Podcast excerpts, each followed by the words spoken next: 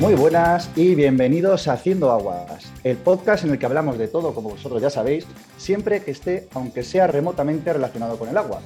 Al menos esa es la premisa de la que partimos, pero luego nos pasa lo que nos pasa, empezamos a hacer aguas y nunca sabemos dónde podemos terminar.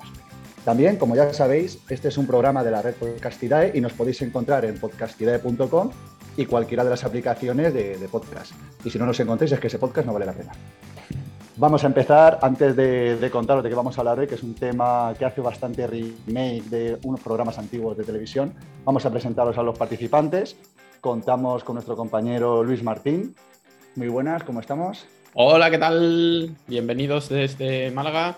¿Qué tal? Encantado. Un nuevo episodio aquí. ¿Cuánto tiempo, no? Colaborador. y por otro lado, contamos también, como siempre, con Marina Arnaldos. ¿Qué tal? Hola, ¿qué tal?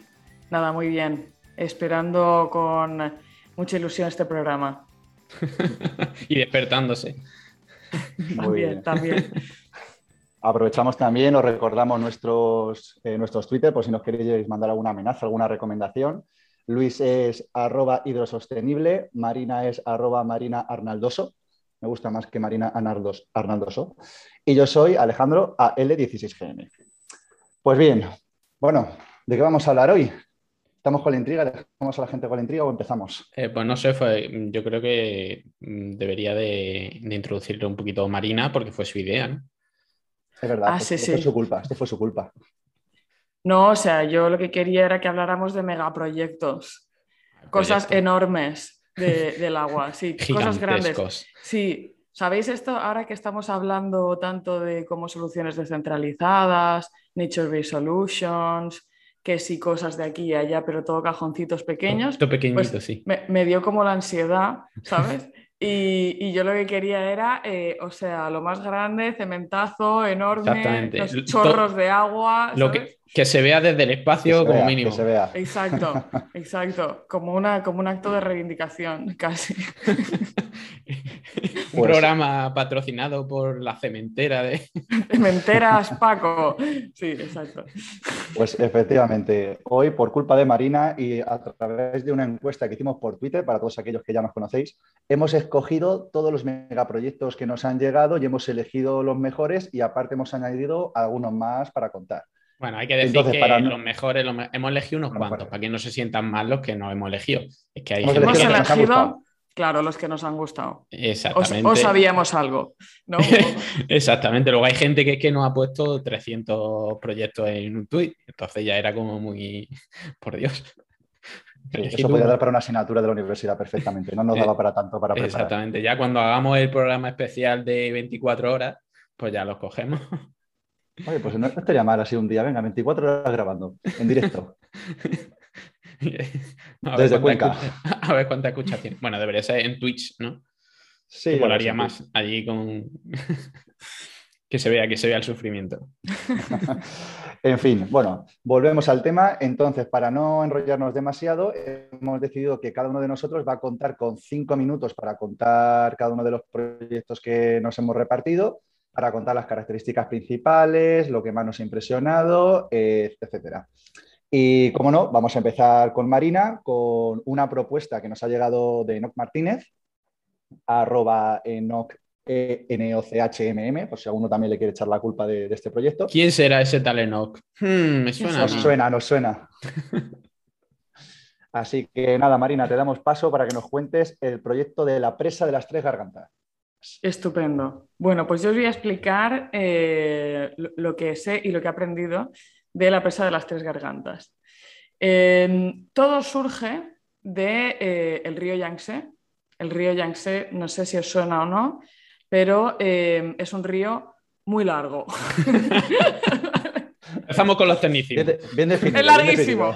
es larguísimo. De hecho, lo que significa en chino es el río largo. Así que bien, ya está, el nombre. Bueno, chino, sí, vosotros sabéis. Pues tiene 6.300 kilómetros el río, es bastante, la verdad que sí que es, no, exageran cuando dicen que es largo.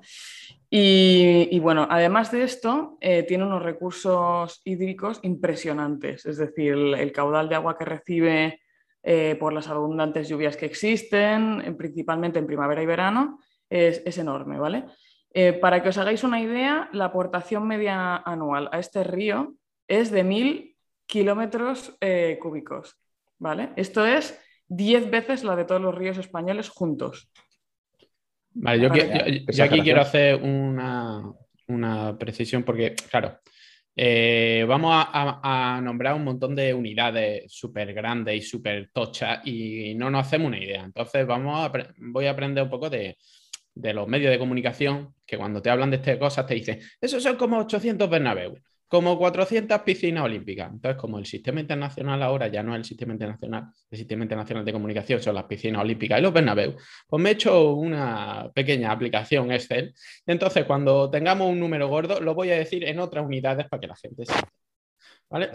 Entonces, me has dicho que son mil kilómetros cúbicos, ¿no? Una, una precisión, Luis, ¿Bernabé antiguo o Bernabé nuevo? Bernabéu, eh, el Bernabéu no lo voy a usar porque eh, ah. pone por ahí que son mil, mm, mm, eh, un millón de metros cúbicos y he hecho las cuentas y no me sale. Así que mm, voy a, el Bernabéu lo vamos a... El Madrid está diciendo que la tiene más grande.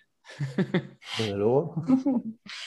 Para que hagáis una idea, pues los mil kilómetros cúbicos del Janssen al año, pues son 296 millones de piscinas olímpicas. Ahora, aquí ahora sí.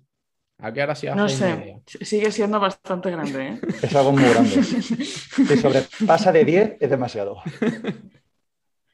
En fin, una, una de las cosas que, pasa en, este río, lógicamente, es que había pues un montón de, pues cuando venían las avenidas, sobre todo en las, zonas, en las, en las épocas del monzón, pues había grandes desastres de todas las, todas las ciudades que estaban, digamos, un poco en, la, en, en las orillas del río, etc.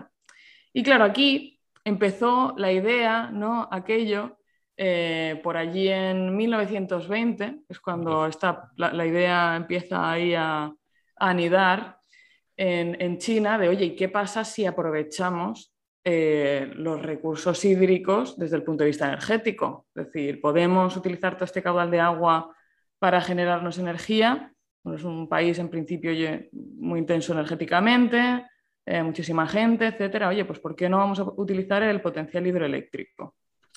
Pues dicho y hecho, eh, bueno, dicho y hecho, ¿no? Ahora, os cuento un poco. dicho al hecho, aquí hay un trecho. Sí, hubo muchísimas, muchísimas controversias por, bueno, había que hacer toda una serie de desplazamientos humanos de ciudades, etcétera, para, conseguir todo esto.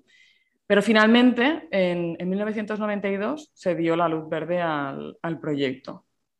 Entonces, la presa de las tres gargantas, se llaman las tres gargantas porque es la presa se hace en un tramo del río en el que efectivamente hay, hay tres gargantas, digamos, que son zonas de, que, lo que tienen es muchas formaciones calizas y de granito y entonces el río no ha podido erosionar eh, todo, ¿no? digamos, y entonces hay como una especie de estrechamiento, que es la garganta, por donde va pasando el, el río. Entonces, una zona muy buena para hacer una presa porque así pues tienes que tienes que, digamos, eh, Cementos Paco, ¿no? Pues tiene que Exactamente. Hombre, a Cementos Paco no le mola, porque le mola los sitios abiertos en los que hay que hacer la presa todavía más grande.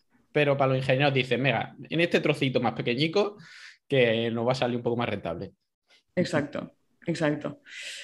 Entonces, efectivamente, a 40 kilómetros aguas arriba de, una de las ciudades está eh, la presa de las Tres Gargantas, es un escenario espectacular. Em, deciros que la construcción de la presa duró 17 años, ni más ni menos. Poco me parece, lo que 17 años, en tres fases entre los años 1993 y, 2009. Vale, pues esto son, son, es información. A partir de aquí, ¿qué es lo que es, o sea, qué, importancia tiene, tiene la presa de las tres gargantas? Pues es eh, hiperrécord mundial en eh, capacidad hidroeléctrica. Es decir, ha batido millones de, récords en este sentido. Tiene 22.000 megavatios de capacidad, es la central hidroeléctrica, más grande del mundo y, bueno, pues al tratarse de una fuente renovable ha supuesto la reducción de 100 millones de toneladas de dióxido de carbono en China, que mal no está, porque en general queman bastante carbón. Hay que decir que, yo cuando eh, en la carrera, cuando estábamos estudiando las presas y demás, tipos de presas y demás, eh, pues yo tenía la idea ya de que pues la presa de las tres gargantas era pues la más grande, pues la más grande del mundo. Pero resulta que si te, te vas a los diferentes rankings, no es la más grande del mundo como presa en nada, ni en la más alta, ni en la más larga, ni en kilómetros cúbicos de hormigón, ni embalsado, nada. Siempre es en producción. Sí, sí, eso lo comentamos ya en un podcast. No es ni ahora mismo no es ni en producción, es en potencia instalada, porque últimamente le, gana la de... Mm.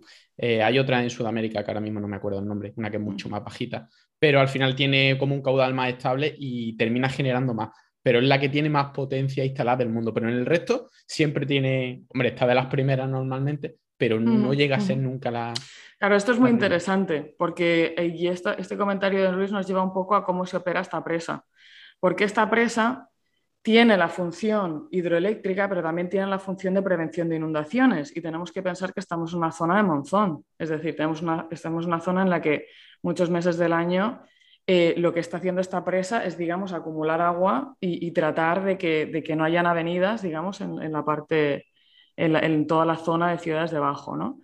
Y entonces aquí lo que se hace es que se explota la presa de manera hidroeléctrica durante unos meses al año y luego durante otros meses, entonces se vacía y durante el resto de meses lo que está haciendo es subir el nivel del agua con todas las, las lluvias que hay. En este sentido, me imagino que una presa que se haga en un régimen un poquito más estable de lluvias, etcétera, pues se podrá explotar de una manera más eficiente. Un poco todo lo que llegue pues lo generará y simplemente está, cuanto más estable sea la generación, pues mejor.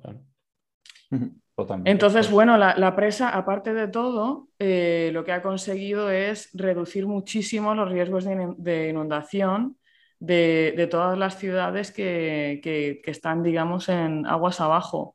Una de ellas, una ciudad que además eh, nos suena, que es Wuhan. Oh. Imaginaos, mm. ojalá se hubiera hundido. ¿eh? ¿Qué cosas? Lo mismo si no hubiera existido la presa, mm, ojalá se había arrasado y no tendríamos coronavirus. Malditas presas. Malditas presas. Pues em, digamos que ha conseguido en, en la ciudad de Wuhan eh, que, la, que, la, protección de, ciertos tramos pasen de un periodo de retorno de 10 años a, 100 años, con lo cual es un orden, una orden de magnitud, pues hombre, eh, súper interesante. Y de hecho se han hecho cálculos, pues la presa costó un dineral, os podéis imaginar que no es un juguete, em, se han hecho cálculos de, oye, ¿qué, ¿qué tuvo China que invertir en la presa versus qué daños por inundaciones se han evitado? Y, y, salía muy a cuenta esta presa. Suele salir a em, cuenta la medida de prevención al final. Suele salir a cuenta. El presupuesto de cementos Paco estaba amortizado. Bueno, es una cosa ¿no? que muchas veces dices, eh, claro, tú construyes la presa y, miras el, periodo de retorno de la inversión, no del riesgo, de la inversión por, por, lo que produces a nivel hidroeléctrico y muchas veces te olvidas de que, hay otros daños que se han evitado. Bueno, pero eh, es como muy bonito, ¿no? La presa, tal, que si energía renovable, que si evitación de daños por inundaciones, etcétera. Pero hombre, este, este proyecto eh, conlleva y ha conllevado muchísimos impactos, ¿vale? Aparte de esto. Uno de ellos es que vosotros pensad que en esa zona de las tres gargantas, que había muchas poblaciones asentadas, pues todo eso se inundó totalmente. Es decir, hay ciudades que están que se, demolieron y que, que, están bajo el agua. Hay hasta yacimientos arqueológicos que, bueno, algunos se consiguieron trasladar, pero, pero bueno. Y luego, y, estamos hablando aquí de, las, de un poco la parte más construcción ciudades, pero había un montón de población en el entorno rural que se tuvo que desplazar. Y de ahí un poco todo lo que costó que este proyecto se, aceptase. Pero bueno, hubo que, relocalizar, para que os hagáis una idea, a 1.240.000 personas. Que ya es algo. Sí, sí. Ya es algo. Eh, destrucción de 34,6 eh, millones de metros cuadrados de viviendas, eh, cultivos, 1.600 fábricas, 825 kilómetros de carretera, ninguna broma. O sea, una cosa bastante importante. Mm, muchas protestas en la población rural, sobre todo más que la, gente, digamos, de entorno urbano. Y luego, lógicamente, pues la gente joven, digamos que sí que es verdad que como estas ciudades se reconstruyeron más arriba y había infraestructura nueva, etcétera, bueno, pues por esa parte quizá más, más positiva. Hombre, esto en China te, la, te reconstruyen una ciudad en tres eh, semanas. un, hospital en diez días, una ciudad en dos semanas y además... Y además el tío ya como diciendo, oye, ¿cuándo vamos a recibir proyecto? Eh? pues otro de los temas, y, esto es uno, ¿no? Otro de los temas es que, claro, mm, China nunca ha brillado eh, por su mm, excelencia en el tratamiento de las aguas contaminadas. Está, intentando ser muy políticamente correcto. Nunca ha sido su fuerte. Tienen otras cosas, ¿sabes? Como eh, las salsas. El arroz frito. maneras de cocinar el pollo, por ejemplo. Pero pero lo del tratamiento de aguas, ostras, eh, aquí flojean un poco, chicos. Em, y entonces, claro, todo esto que era un curso fluvial, que digamos hacía una autodepuración, que no había muchos tramos, digamos, más, más quietos, en los que el agua, digamos, pudiera volverse más séptica, etcétera. Pues claro, esto con la presa ya estaba agua embalsada Em, y claro, un montón de, contaminación, eh, la, calidad de las aguas bastante, bastante mala y un poco la idea esta, ¿no? de que también aguas abajo, eh, todos los vertidos que hay por, por, haber menos circulación de agua, pues también está, está afectado. Esto se ha ido, digamos, intentando solucionar con intentando reducir los vertidos de las industrias, sobre todo, intentando instalar estaciones de, tratamiento, pero bueno, es un, es un problema ¿no? que, que, existe.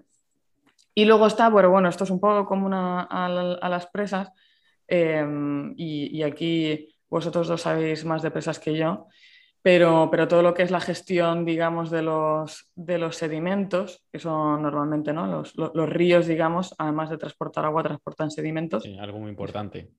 Es algo muy importante. Y entonces, claro, cuando, y sobre todo estos ¿no? se, van, se van distribuyendo en estos, eh, en estos eh, episodios, digamos, de lluvias, y claro, pues eh, son sedimentos que ya no están llegando, digamos, no se están, no se, están distribuyendo con lo que implica esto a nivel de, ecosistema, biodiversidad, etcétera, ¿no? un poco el, equilibrio del río. Sí, esas son las cosas que se quejan mucho en el delta del Ebro, que está empezando a perder tema de sedimentos por, por todas las presas que hay aguas arriba. Sí, y las presas también aumentan mucho la erosión porque hay menos sedimento, agua abajo de la presa, el agua está más limpia y tiene mayor capacidad erosiva también. Entonces, al final, está, las dinámicas del río las estás cambiando.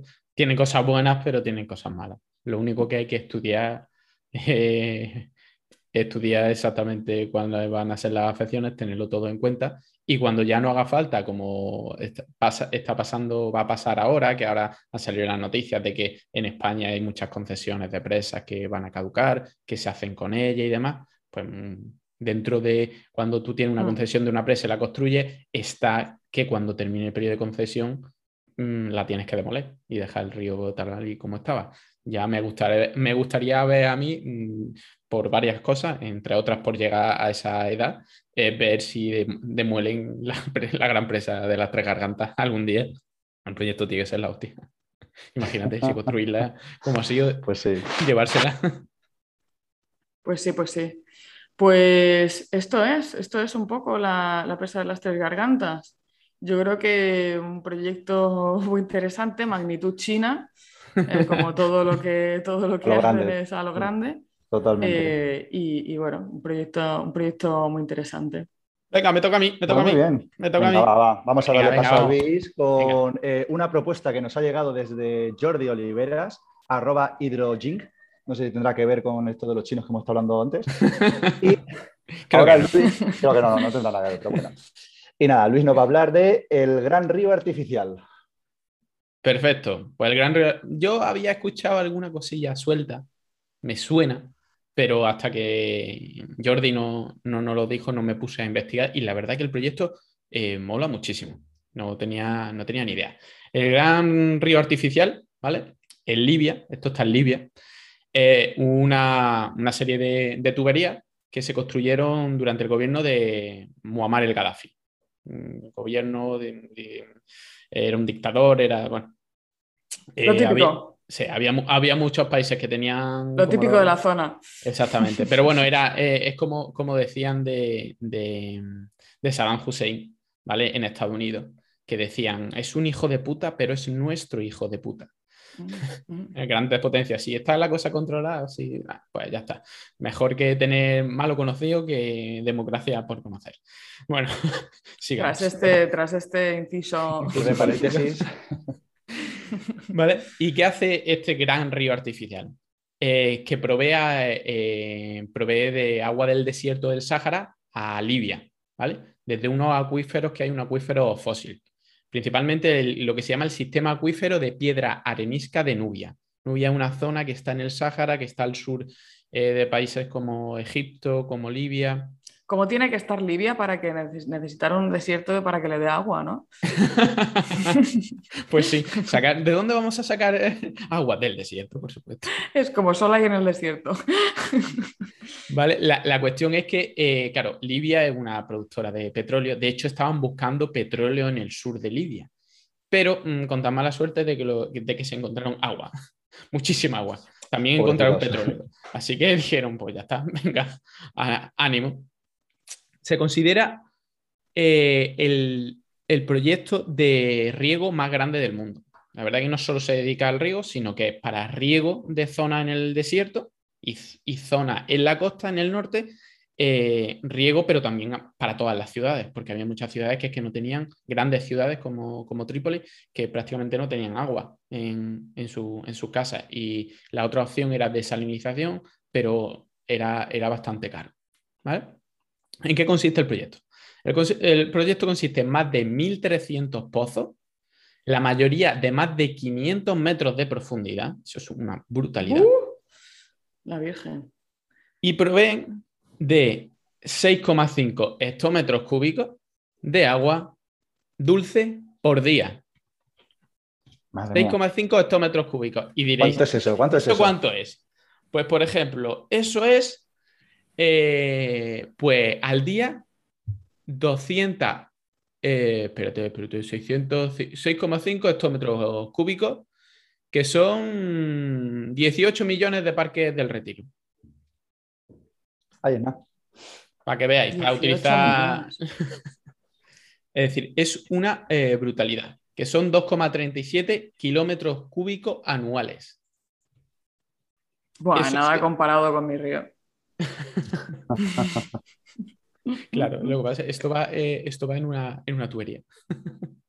Sí, también, Eso es como, como el embalse más grande de, España, que es el embalse de la Serena. Pues en un año podríamos llenarlo por la mitad. Que es una brutalidad de agua sacada de pozo.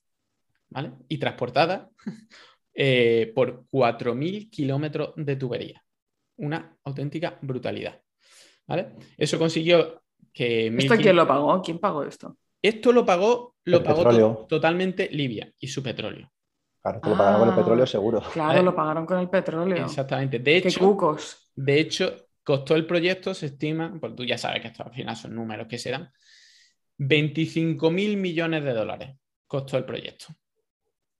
Madre mía, qué locura. Irrigaron 1.555 hectáreas de, de cultivo y bueno, y se, se llevó agua a Trípoli, Bengase, Sirte, es decir, todas las grandes ciudades que estaban en el norte, que están en el norte de, Libia. Eh, estos empezaron, bueno, se descubrieron estos pozos en el 53 más o menos, y luego a finales de los 60 ya empezó lo que es el proyecto, lo que es la, eh, el diseño y demás, y, pero se empezó a construir en el 84. ¿Vale? Y lo que hay, lo que tuvieron que hacer es dos grandes eh, fábricas de tuberías de hormigón pretensado, ¿vale? Y que son las tuberías hasta la fecha eh, más grandes que se hicieron de este tipo, que tienen cuatro metros de diámetro. Imagínate una tubería de cuatro metros de diámetro de hormigón pretensado, la cantidad de hormigón que se necesita ahí, y bueno, dos fábricas enteras solo, solo para eso. Cementos eh, Paco se aforró, ¿eh? Sí, sí, totalmente. Eh, esto se dividió en cinco fases y la primera fase eh, se inauguró en agosto del 91. ¿Vale? Y por dar datos de los guapos, se para su realización se, excavaron 85 millones de metros cúbicos de tierra. La segunda fase, que fue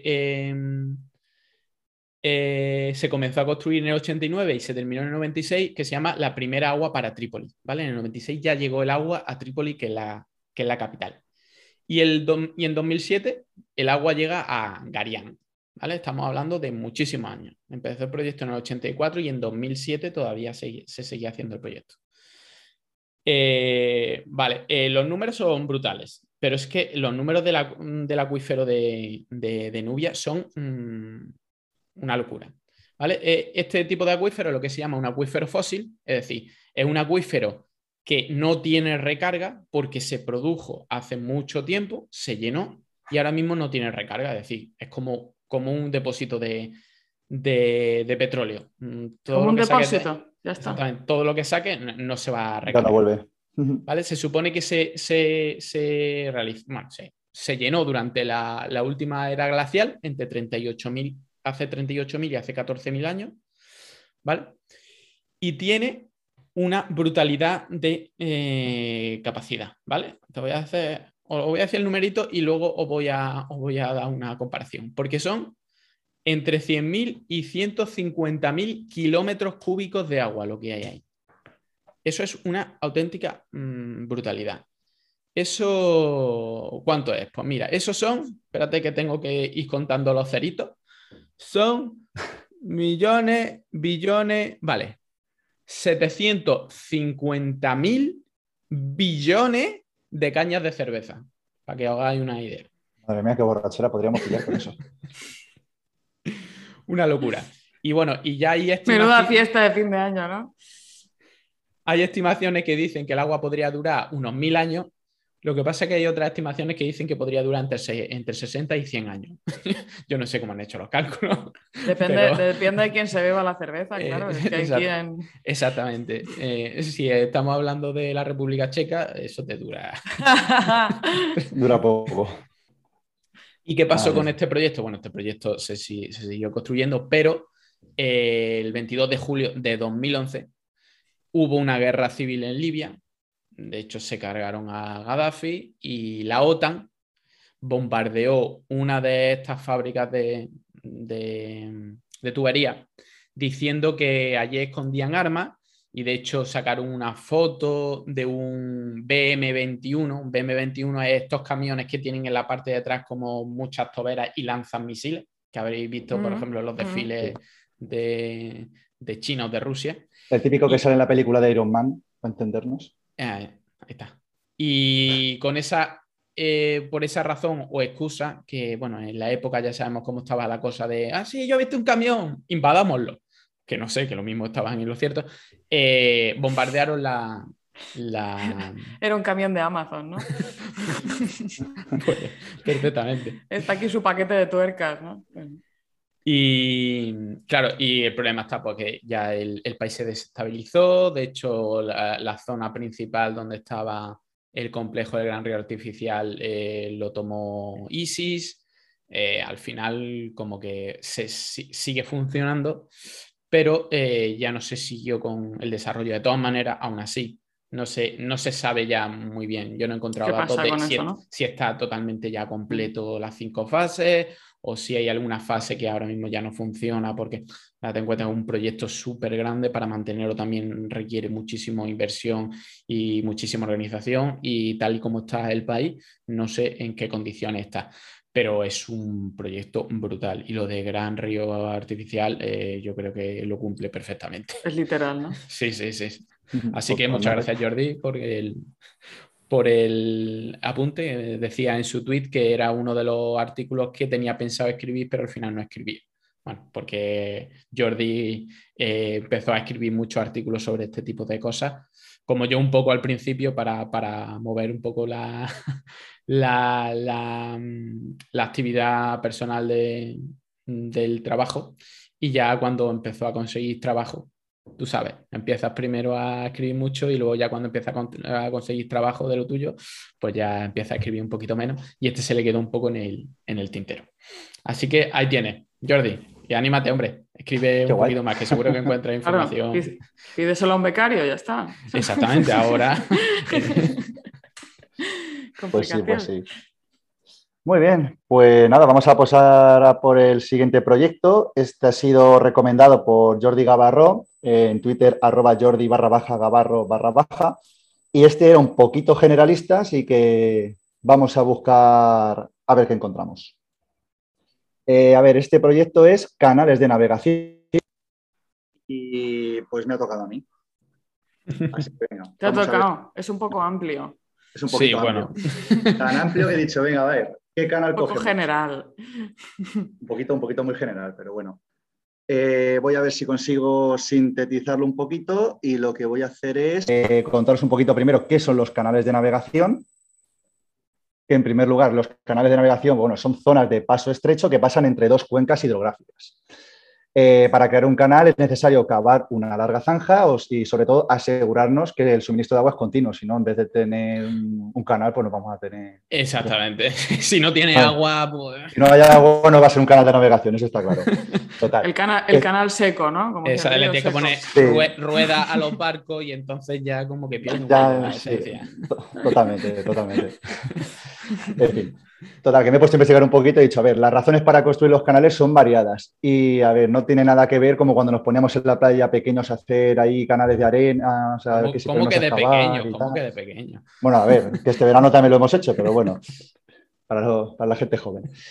pero bueno, se suele construir sobre todo para mejorar rutas de transporte o crear algunas nuevas. Entonces, ¿qué megacanal voy a contaros? Venga, venga. el de Malaca, el de mm, Panamá. No, voy a contaros varios. El de la reina Isabel, algo, había uno por aquí en España y uno de Isabel II.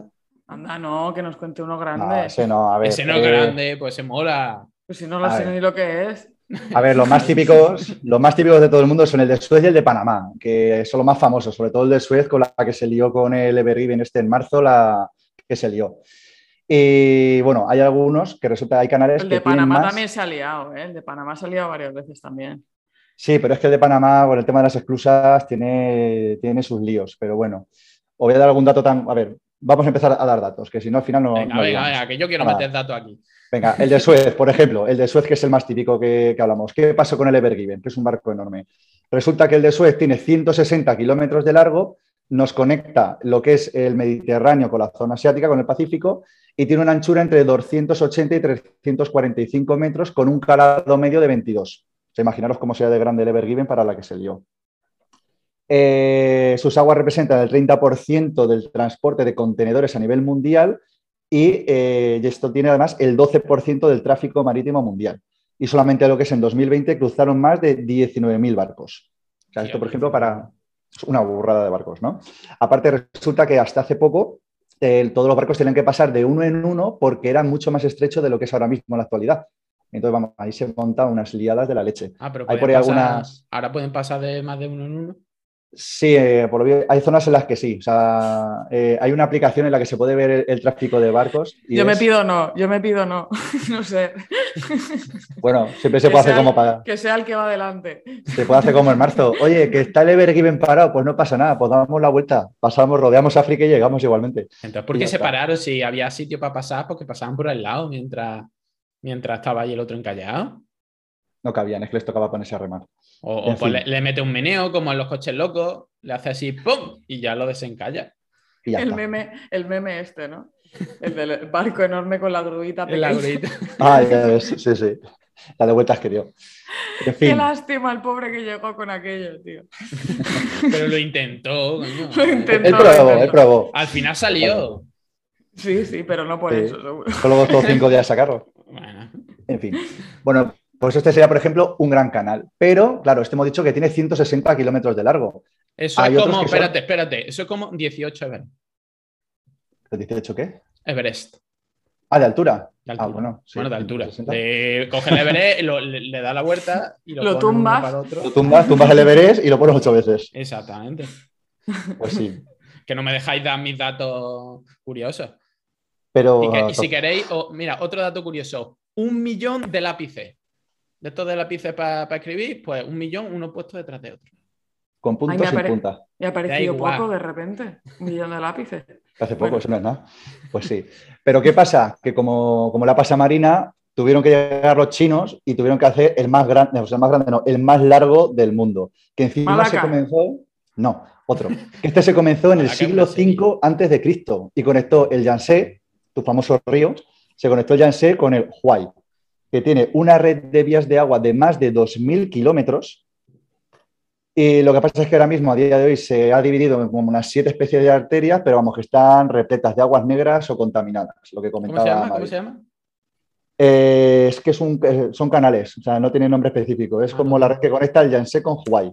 Es, en, China es el canal pequeño. y ya está. Pero, pero ahora donde voy a empezar yo ya a hablar por fin, como ingeniero que soy, me voy a quedar con otro megacanal, que es el canal de Corinto. No sé si sabéis dónde está. Ah, sí, ese mola un montón que es el canal, este canal está en Grecia y tiene una historia que a mí me choca y vamos, si veis las fotos es espectacular. Sí, sí, tenéis que buscar fotos, es impresionante. Impresionante. Porque este canal, claro, eh, realmente ya lo diseñaron, o sea, el, proyecto tiene más de 2.000 años. O sea, ya los griegos y los romanos dijeron, por aquí tenemos que hacer un canal, porque si no nos toca dar toda la vuelta a la península eh, griega, ilíaca y no, no, el y no nos gusta. Pero claro, no fue hasta el siglo, hasta finales del siglo XIX, cuando ya se excavó. Y es que eh, se ha tenido que excavar en roca y tiene más de 40 metros de, profundidad. Es decir, es como imaginaros una zanja, el, cañón del Colorado, pero que fuera de 40 metros de profundidad y 25 metros solo de ancho. O sea, es un... Lo mínimo para que pase un barco, claro, porque está excavando no en tierra, está excavando en. exactamente, sí, sí, está excavando en roca. un, metro más de ancho ya son metros cúbicos de, piedra a 40 metros de altura, madre mía. Totalmente. Y encima, claro, al final es un canal que solo tiene 6,3 kilómetros de largo, pero es que costó más de 40 millones de euros de hacerse en su día. O sea, imaginaros lo que...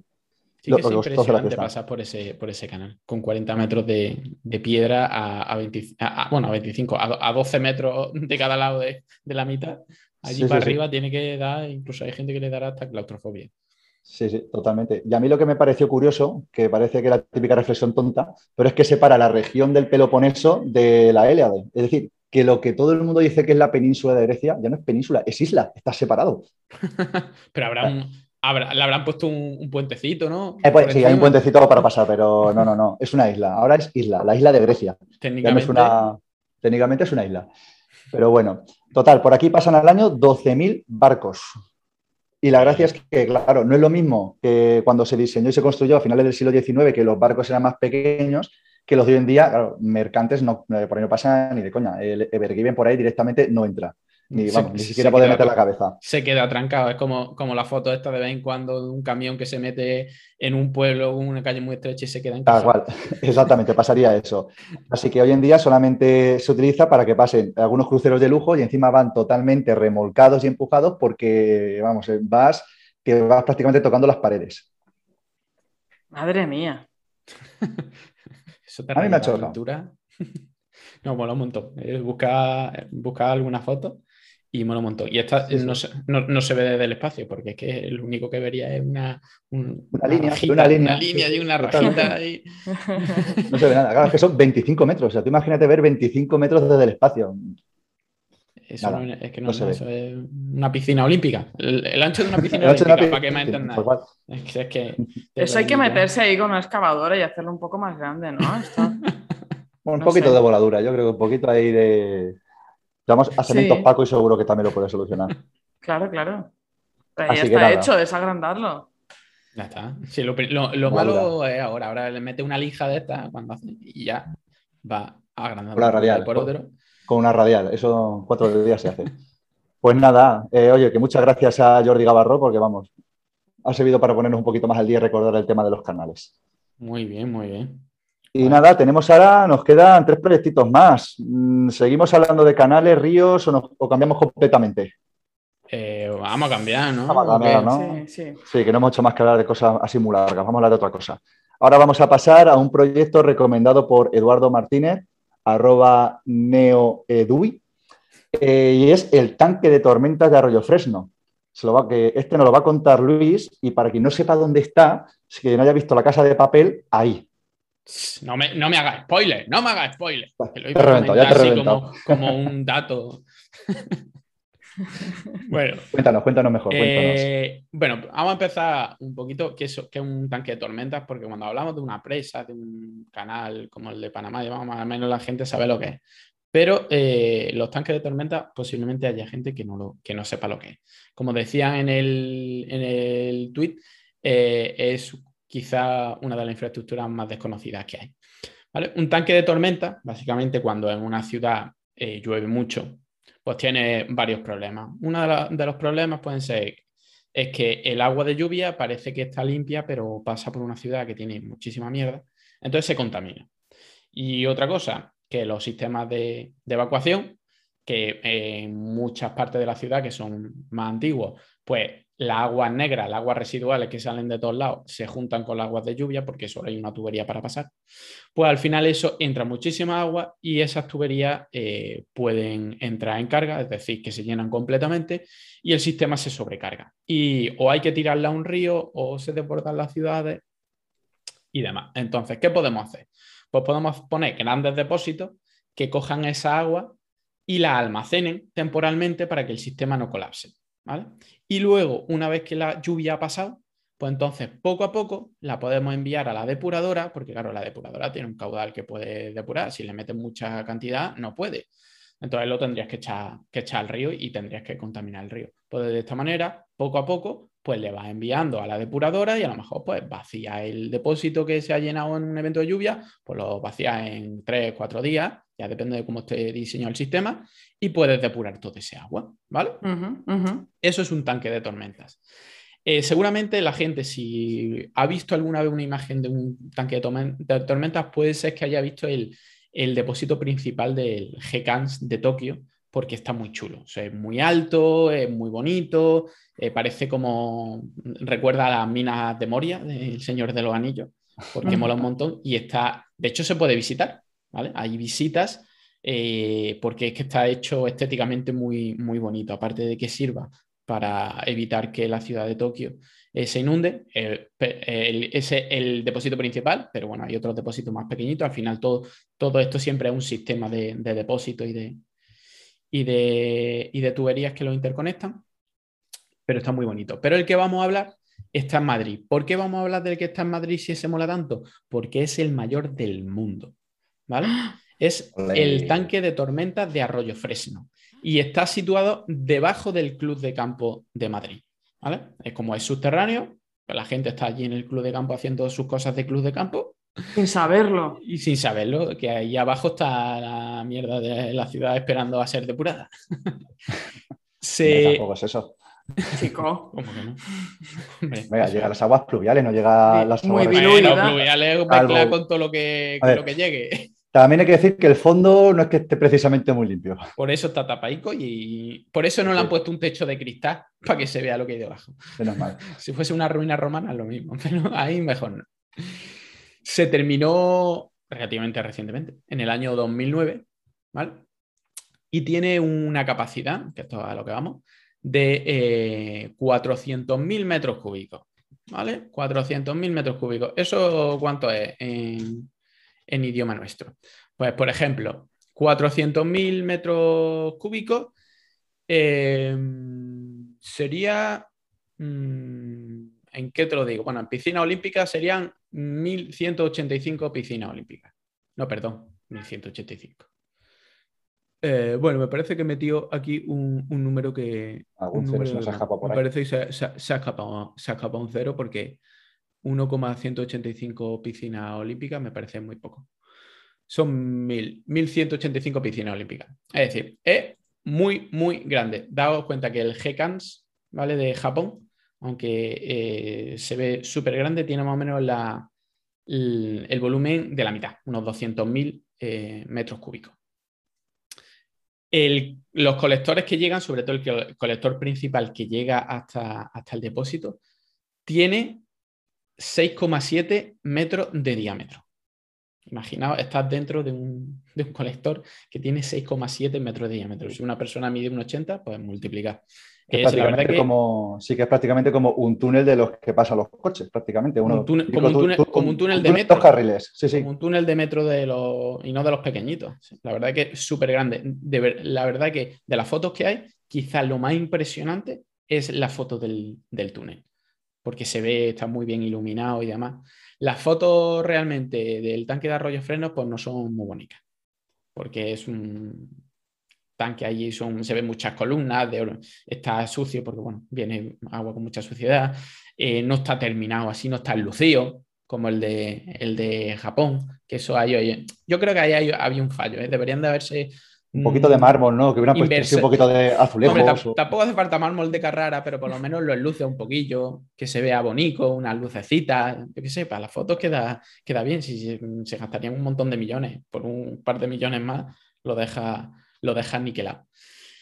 Eh, bueno, el sistema, este es el, grande, ¿vale? El depósito más grande. De hecho, hay, hay otro depósito que es el de Butarque, que es un pelín más chico, pero casi igual de grande. Estamos hablando de los depósitos, de los tanques de tormenta más grandes del mundo. ¿eh? Y en total, la ciudad de Madrid tiene 65 tanques de tormenta, muchos de ellos mucho más pequeñitos de estos. Y en general, en todos los tanques de tormenta de, Madrid, la capacidad es de 1,53 hectómetros cúbicos decir, estos dos depósitos, eh, que son los más grandes, casi son la mitad de la capacidad total de Madrid. Lo que pasa es que hay otros mucho más pequeñitos, porque no tiene el espacio o no tiene la necesidad de hacer uno tan grande. da servicio a una zona un poco más pequeñita. Y bueno, tiene en superficie, son 35.000 metros cuadrados. ¿eh? Aquí te dicen, normalmente cuando te lo dicen, te lo traducen a campos de fútbol, que son tres campos y medio de fútbol, como siempre, como siempre se hace. Y, es curioso, yo, no, yo esto no lo sabía del depósito, que el depósito tiene, eh, son 22 metros de profundidad, pero tiene dos niveles. El depósito tiene dos niveles, uno de 8 metros superior y otro de 14 metros eh, inferior. Y realmente el superior es, eh, es, un nivel que se llama de explotación, ¿vale? Para trabajo de operarios, maquinaria y demás. Y el de abajo es realmente el que almacena, que tiene 14 metros de altura y no se llena completamente. Si hacéis las cuentas, los 35.000 metros cuadrados por los 14 metros de altura sale más, volumen. Obviamente no, se llena hasta, hasta el techo. Hay unos niveles, habrá unos niveles de emergencia, de rebose y demás. Pero esta, la verdad que es impresionante. Los muros son de un metro de espesor. ¿vale? La profundidad total es de 27 metros, claro, con todos los muros que tiene que tener y todos los forjados. Y tiene 267 pilotes un mogollón de pilotes. De hecho, el problema que tiene también en la foto es que es tan grande y tan que, que no se ve. Ve los cuatro o cinco pilotes primero. Pero si pudieras ver, si estuviera todo iluminado y se pudiera ver todo, sería, sería una foto impresionante. Y lo que pues decía. Voy, a aprovechar también para cortarte. Digo, yo no me he preparado un Excel, pero me he cogido la calculadora del ordenador. Si cogemos los 400.000 metros cúbicos, los dividimos entre los 35.000 metros cuadrados, nos sale que la cota del, la del, vaso máxima sería 11 metros y medio. Es decir, que a partir de ahí ya tendríamos lo que sería el aliviadero para ya verter el agua, que en teoría debería estar ya diluida, suficientemente diluida para que no se contaminara el Manzanares. ¿O dónde va este agua? El Manzanares, sí. Uno de los problemas que dicen siempre es que el Manzanares, eh, Madrid es demasiado grande para un río como el Manzanares, que es relativamente pequeño. Entonces, cuando hay algún tipo de vertido en río grande, pues tú tienes el Danubio o tienes río así, que bueno, que se tragan un poco la mierda dentro de lo que cabe, pero el Manzanares, como le echas un poco, pues te lo carga. Se ve. Lo, que, han estado haciendo durante muchísimos, muchísimos años. Y lo que decías tú, Ale, de la casa de papel, esto no es spoiler porque tampoco es muy importante para, la trama. Spoiler es, eh, o sea, un spoiler es cuando acaban de sacar la serie, ya pasa una semana y te metes a internet y te ves una foto. Pero bueno, para que la gente que pero ya después de dos meses. Que no lo haya visto, que tampoco no, no eh, revela nada de la historia si habéis visto la serie, siempre pues el, profesor este eh, se busca un sitio donde, de donde mover los hilos, donde tiene todas las comunicaciones y todo, en un sitio escondido normalmente, así como muy cutre, porque está como muy escondido. Y en, la última temporada, ¿vale? Bueno, en las dos últimas, bueno, esto además que son un poco raros los de los de La Casa de Papel, porque tienen temporadas, pero luego tienen versiones, una cosa muy rara. Bueno, las dos últimas temporadas de, de La Casa de Papel él está escondido en un sitio y cuando sale un poco de esa habitación donde está, ves que lo, donde está dentro es del tanque de tormentas de Arroyo Freno. Que se ven ahí, la, está todo como muy, todo lleno de agua y muy tétrico y muy, como si se estuviera escondido, parece en la serie, casi parece que está abandonado el De hecho, más o menos tiene que estar abandonado el sitio porque si el hombre este está allí y entra y sale a su ancha, normalmente allí hay operarios, hay, hay gente trabajando. sí, porque, por lo que parece la serie debería estar en lo que sería en el, nivel inferior, porque lo que es el nivel superior, vamos, tiene bastante más iluminación, hay alguna oficina, hay algún despacho, Exactamente, que hay como una especie de pasarela arriba metálica y se ve abajo todo, parece que, está... Que, no está, que no está habitado, que no está utilizado. Eh, ¿Vale? Y el GCANS, por hacer una comparación, ¿vale? con, el, con el GCANS, el tanque principal del GCANS mide 177 metros por 78. Este mide 290 por 140. Es decir, es casi el doble. Eh, y el GCANS tiene 59 pilares ¿vale? De 7 metros de largo por 2 de ancho. Es decir, los pilares son unos pilares así como muy especiales. Tiene menos pilares, pero unos pilares más grandes. Además, están muy lucidos, muy bonitos, por eso tiene muy buena pinta. 59 eh, comparado con, los. Eh, ¿Cuántos dijimos que tenía? Ha hecho una, una burrada. 267 pilotes, ¿vale? Son pilotes más finos, pero tienen muchísimos pilotes. El de G-Cans mola más, pero que tenemos el, en España y en Madrid el tanque de tormenta más grande del mundo. Mola un montón. Lo que pasa es que está pues allí dentro cuando se está, cuando está llegando el agua no es buena idea. y si le pusieran, yo solo recomendaría eso, un enlucido un poco más bonito, mejor iluminación y, más visitas. así, también será, así también sería más fácil de limpiar, seguro. Eso sí. Porque la limpieza, si no me equivoco, se hace por esclusas de agua que no es que sea meterte ahí a, empujar con la, con la barbera ni cosas así. Bueno, al, al final, si quedan cosas más sólidas, pues ya, hombre, son 14 metros de alto, puedes meter maquinaria y toda la que, toda la que quieras y seguramente meterás ahí una excavadora y demás para sacar mierda pura y dura. Pues Muy bien, pues vamos a pasar al siguiente proyecto, si os parece. Y ahora vamos a volver a río, pero aquí no es un río artificial, sino que vamos a hablar de un río que mejor dejamos a Marina que nos cuente qué le pasa, que es el río Chicago. Sí, sí. ¿Qué le pasa al río Chicago? Cuéntanos. Es el único río del mundo. Uh, eso, es muy. Sí. eso lo has comprobado, ¿no? El único. Esto lo, lo, he comprobado. Es el único río del mundo que va del revés. ¿No será que el resto. No será que lo están mirando mal? No, no, es el único, eh, es, el único río del mundo que, bueno, que le han invertido el sentido de, circulación y entonces va del revés de lo que normalmente por va de abajo arriba. configuración de cuenca iría, sí va de abajo arriba.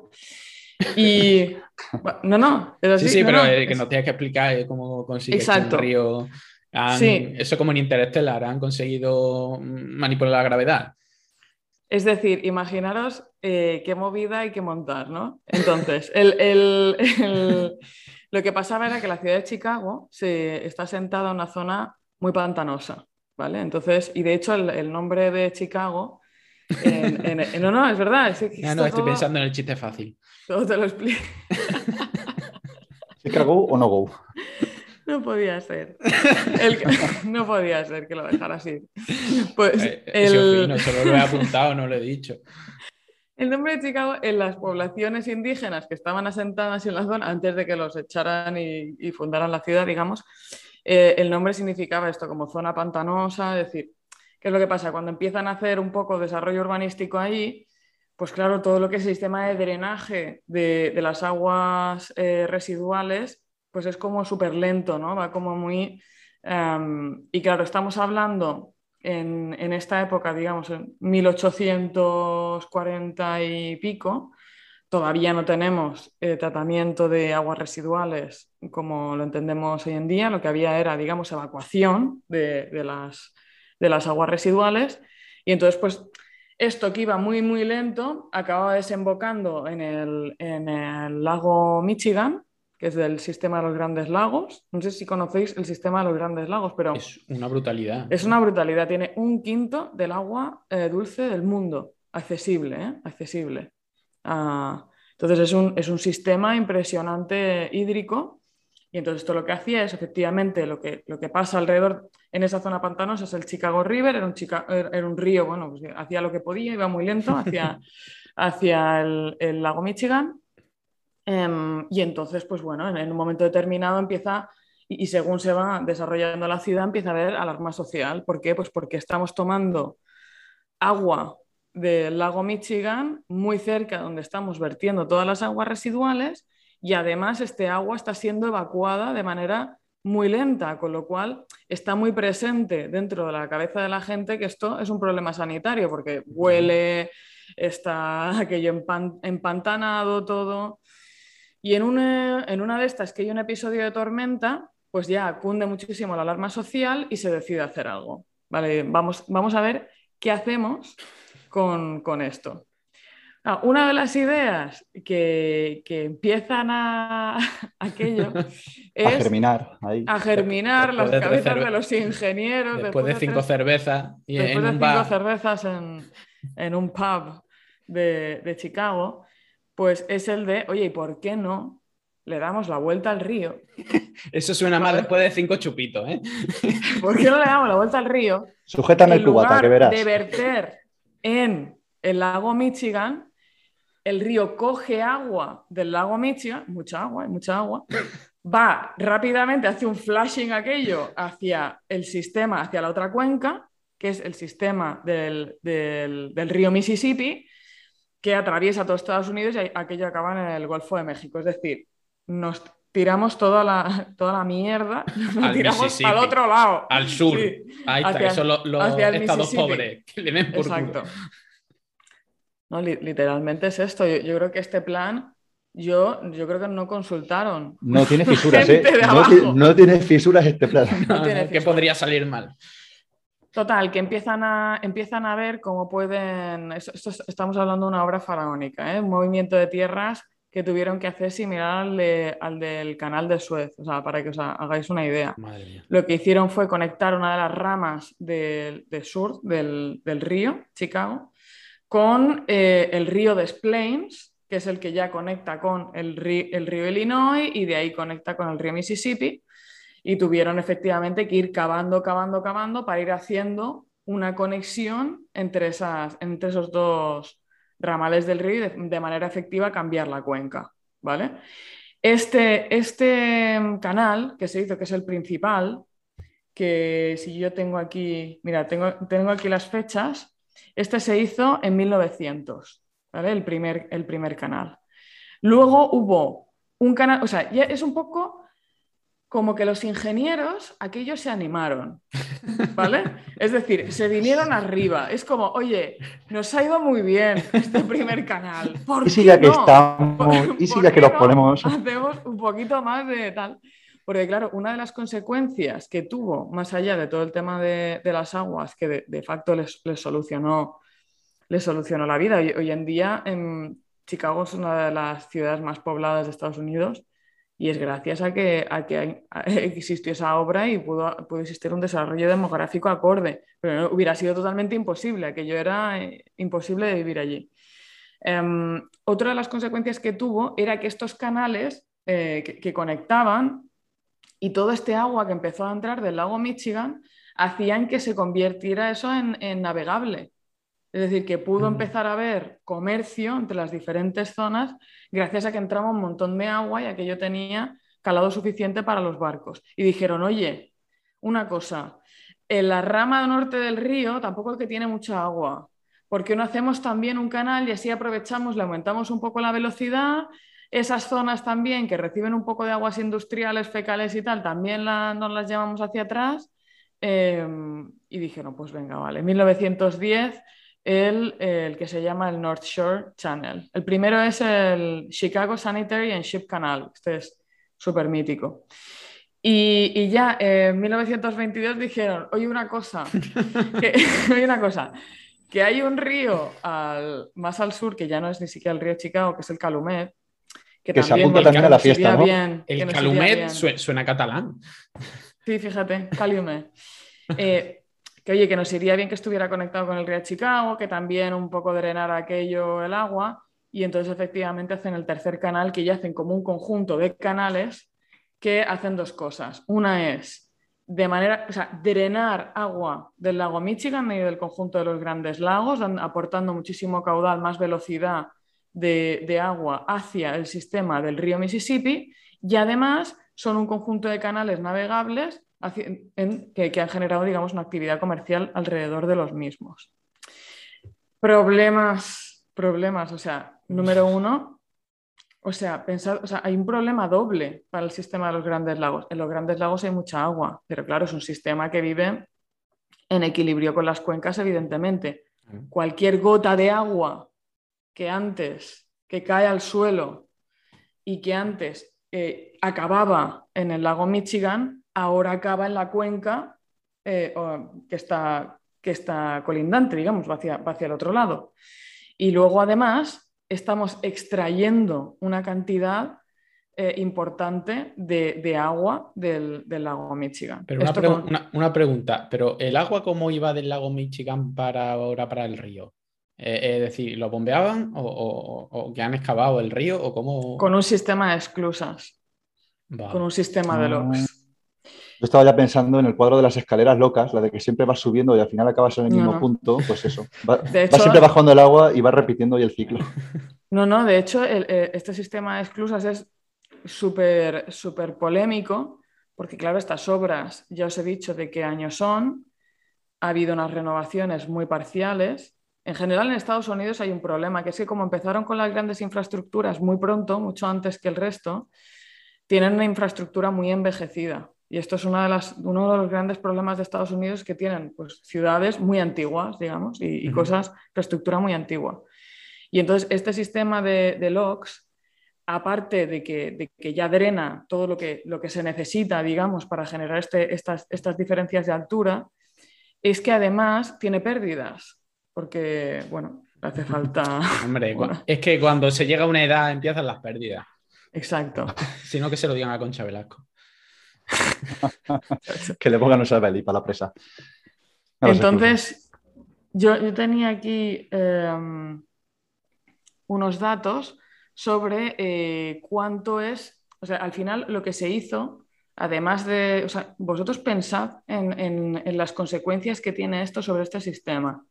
Estamos extrayendo una gran cantidad de agua que además tenemos idea más o menos de cuánto es, pero sabemos que hay pérdidas. Además, estamos perdiendo un montón de agua, que, agua de lluvia que mm, se fuga, digamos, hacia, hacia el otro lado.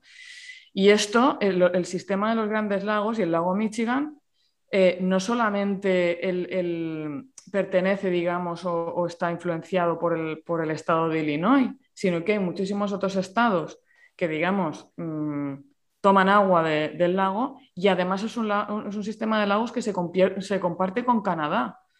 Mm. Em, con lo cual, lo que había eh, conjunto con, este, con esta obra era un permiso, digamos, la ciudad de Chicago tenía un permiso para eh, retirar una serie de metros cúbicos de agua, que eh, la ciudad de Chicago ha sido llevada a los tribunales varias veces por, digamos, el consorcio de estados más Canadá que comparten el sistema de los grandes lagos por extraer mucho más de lo que les toca por todas estas cosas que os cuento. Ah, Para que os hagáis una idea, una cifra. Eh, tiene, la ciudad de Chicago tiene permitido retirar 91 metros cúbicos de agua por segundo del, lago Michigan. Espérate, espérate, espérate. Que te voy Espera, que estamos ya cada uno con nuestra calculadora. Que, lo voy a traducir, ¿vale? Como estamos hablando de Chicago, Voy a dar un dato. Eso equivaldría a 6 millones de personas meando a la vez. 6 millones de personas haciendo piso Interesante. Ese es, el, caudal. Tenemos 8 hectómetros cúbicos al día. Es mucho, ¿eh? Pues entonces, la mitad de esto, la mitad, va para, para, todo, para todo lo que es el sistema de, que os estoy contando. La otra mitad es agua potable. ¿Vale? Entonces, ha habido muchísimos, muchísimos problemas eh, entre la ciudad de Chicago y, lo que se llama la Alianza de los Grandes Lagos, que es lo que os contaba, los estados colindantes más, más Canadá. Y de hecho han propuesto muchísimas veces la separación de las cuencas por estos problemas que, genera. Está, esto es la historia, esto es la historia, una locura. La, la, que has liado, y, claro, esto al final esto no tiene arreglo. Es decir, esto no, puede quitarlo. no, no, tiene arreglo. Esto tiene que mantenerlo ya o, hacer la obra del siglo XXII. Sí, porque además el sistema ya está, digamos, configurado alrededor de estos canales y de, esta, de este funcionamiento. Ahora sería. Eh, ¿Tendrías que afectar a tantísimas cosas cambiando esto? No sé si habéis estado alguna vez en, en Chicago, pero es, no sé, la, forma en la que funciona el río es totalmente vertebral a la ciudad y a la actividad que tiene. O sea, no. Es que, es que sería como hacer otra cosa. Otra ciudad, no sé, otra cosa. Cerrar Chicago y abrir. Cerrar Chicago y abrir una ciudad saudita. Exacto. Trasladarte a. Pues oye, qué guay. Pues, pues muy esto bien. esto es lo que hacían los ingenieros de caminos cuando todavía les dejaban hacerlo.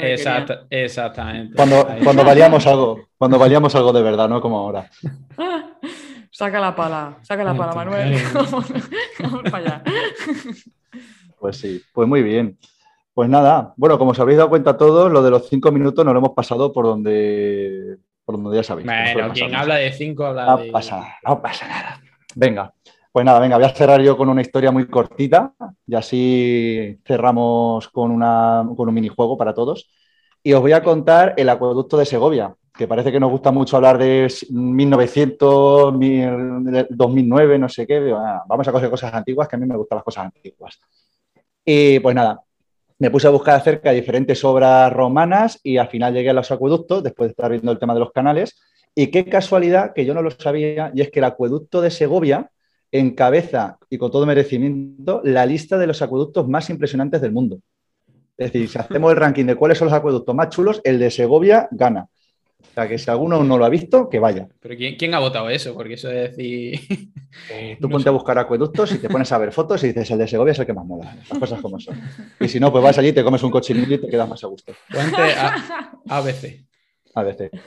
A ver, para hacernos una idea de cuándo se hizo, eh, esta obra es, bueno, es una de las obras romanas más importantes de España y se construyó en tiempos de Trajano, eh, a comienzos del siglo II después de Cristo. Buen hombre, Trajano. Buen hombre. Hay una trilogía, si lo queréis leer, os la recomiendo también. Muy chula. Y nada, para los que no lo supieran, entre los que me incluyo, el agua que llegaba al, acueducto venía, era captado del río Frío, al pie de la sierra de, de Guadarrama, y se conducía a través de 17 kilómetros hasta Segovia con un acueducto con una pendiente del 1%. O sea, ahí ni GPS, no, no, al 1% durante 17 kilómetros. Eso es una brutalidad en esa época, hacer algo a pendiente constante de un 1%. Es que la gente yo creo que no, no es consciente. No es consciente, Esta gente se apañaba, ¿eh? se apañaba bien. O sea, si nos pasa que haciendo obras en una casa te das cuenta de que te has equivocado con la pendiente de un ladrillo, que lo tienes torcido, pues imagínate ahí 17 kilómetros y no liarla. Pero bueno, en fin, que lo que es al final el acueducto, la parte más famosa, ¿no? que es lo que es el acueducto de Segovia que aparece en las fotos, está constituido por 128 pilares y 167 arcos, con una altura de 28,5 metros y por arriba un canal de agua de unos 30 por 30 semicircular. También, además, es curioso que ya en la época de los reyes católicos, en el 1484, decidieran, eh, decidieran oye, vamos a restaurarlo. Estaba un poquito trastornado y dijeron, vamos a restaurarlo y se ha seguido utilizando. Además, era de piedra. Sí, sí, se siguió utilizando después de los reyes católicos. Ahora ya no, ahora ya tenemos una red de agua por tuberías y tal, pero se ha seguido utilizando. ¿Y no han puesto una tubería por ahí No, digo, es más, en el 1929 este canal era de eh, lo que es la parte de arriba del, acueducto era de piedra y la sustituyeron por cemento, pero sigue estando tal cual, o sea, no han puesto ninguna tubería, pero sigue estando ahí.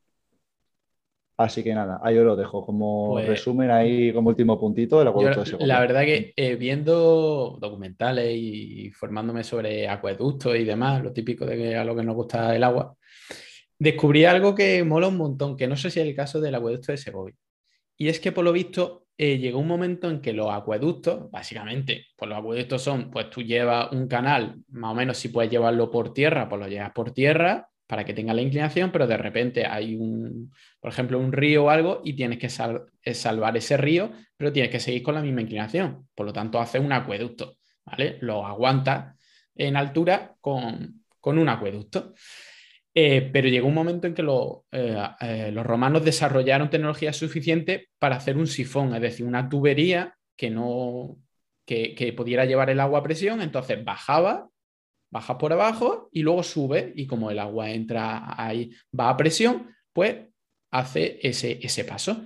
Pero ¿qué pasa? Que había gente en la época romano que tenía muchas pelas y decía, no, pues yo para mi ciudad voy a hacer un acueducto que mola un montón y le vaya a poner ahí mi nombrecito. Y en vez de hacer un sifón, vamos a hacer un acueducto.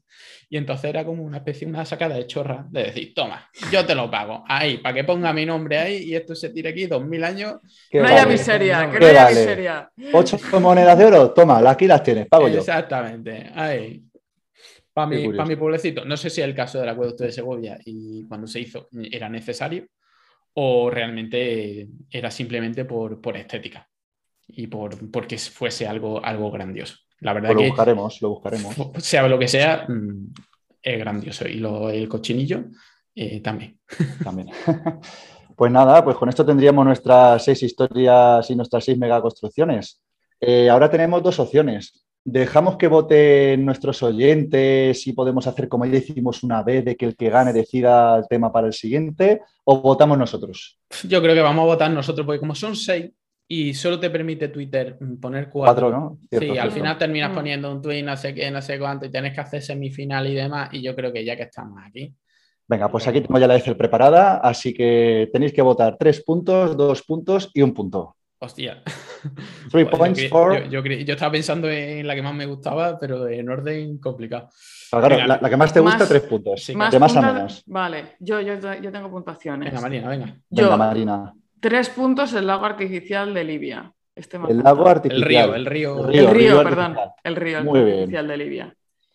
Eh, dos, los canales. Y uno, las tres gargantas se ha votado a sí misma, ¿eh? Qué sinvergüenza. Bueno, hombre, claro. Pero me, he puesto un uno, oye. Venga, va, Luis, cuéntanos. De, todas maneras, hay que decir que lo han elegido nuestros oyentes y demás, que tampoco es que ah, hayamos elegido lo que nos parecía la mejor. Pues yo voy a dar también tres puntos al río artificial de Libia porque mola un montón. Eh, dos puntos se los voy a dar a al acueducto de Segovia, por, por, Patria Chica. Patria Chica. Y, un punto se lo voy a dar a los canales. Un puntito para los canales. Ay, que se me va. Vale, perfecto. Pues yo le voy a dar tres puntos a lo de Chicago, el río de Chicago. Me ha molado mucho la historia y, el que hagas algo en su día y que ahora te condicione ya de cara a cualquier cosa que quieras hacer a futuro y que no puedas revertirlo por el, el impacto que pueda llegar a causar, me ha chocado mucho así que tres puntitos para Chicago. Dos puntitos para el depósito de Arroyo Fresno, porque aparte lo he visitado y es espectacular, la verdad. Si podéis hacer alguna visita, hacerla. Y un puntito para el río artificial. Le habría dado más, pero es que me han gustado más. Ya está, pero entonces es que ha ganado el río artificial. Sí, ha ganado el río artificial con siete puntos, así que Luis, has ganado. No, ha ganado Jordi, que es el que nos envió la propuesta. Bueno, exactamente, ha ganado Jordi. ¿Qué premio le damos? Eh, pues lo podemos invitar. Lo invitamos, mira, vamos lo vamos a invitar a un programa, sí, nos gusta. Ah, ah correcto. Un premio que es un premio para nosotros. premio, o castigo, según se mire. Exactamente. No, hacen el trabajo primero en Twitter y luego al ganador luego, más trabajo. Exacto, más. Esta es la idea. Aquí está el futuro. Pues nada, Jordi, enhorabuena. Contactaremos contigo y contaremos contigo para algún programa. Pues nada, chiquetes, oye, que con esto yo creo que ya terminamos, ¿no? Vamos a, terminar el programa con, nuestra, con nuestro grito de guerra. Así que una, dos y tres. Buenas noches, Cuenca.